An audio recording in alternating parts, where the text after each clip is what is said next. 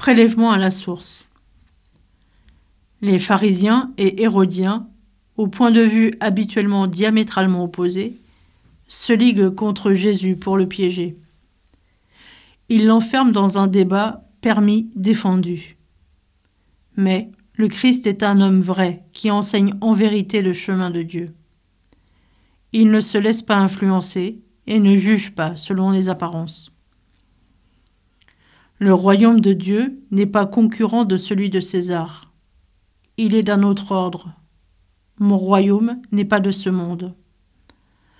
En demandant de rendre à Dieu ce qui est à Dieu, Jésus affirme qu'aucun César ne peut prétendre être le maître absolu des hommes, car seul Dieu peut demander le tout de l'homme. Jésus s'oppose ainsi à toute adoration de César et ramène le politique à ce qu'il est, une activité humaine que le royaume de Dieu pénètre dans toute sa réalité.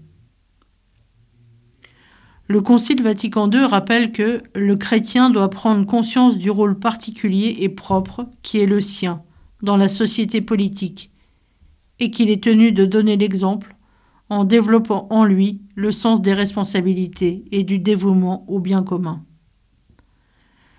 Le disciple du Christ est dans le monde comme le ferment dans la pâte.